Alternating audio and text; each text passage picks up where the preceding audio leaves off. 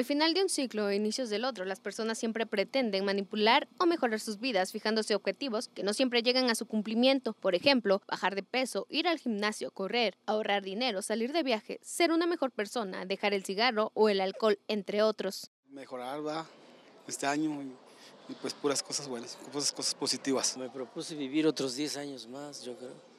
¿No? Tengo 73. De acuerdo a los especialistas, dos de cada diez personas llegan a cumplir los propósitos que se marcaron a principios del año. Sin embargo, conforme va pasando el tiempo, volvemos a recaer en la monotonía, en, ah, es un año más, nuestra vida normal, y empezamos a decaer en dejar todos nuestros propósitos o todo lo que queríamos, nuestras metas, nuestros sueños. Y es que existen factores que impiden que los propósitos lleguen a su cumplimiento, por ejemplo, ponerse metas repetitivas y sin éxito. Será en el mes de marzo cuando decenas de los propósitos de año nuevo comiencen a desaparecer debido a la falta de objetivos en la vida. Estoy tan ocupada que no he pensado en eso. ¿Algo que le gustaría?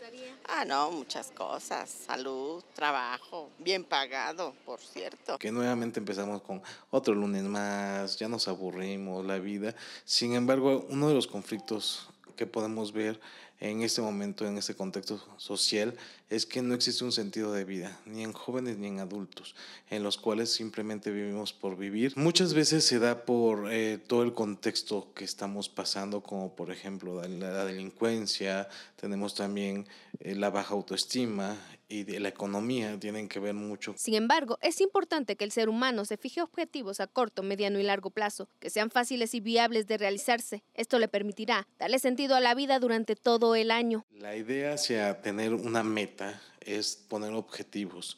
Para cada meta, si pusiéramos tres objetivos, eso nos llevaría a poder lograr eh, todo lo que queremos, como por ejemplo, eh, comprar a lo mejor... Mm, o ahorrar para mi casa.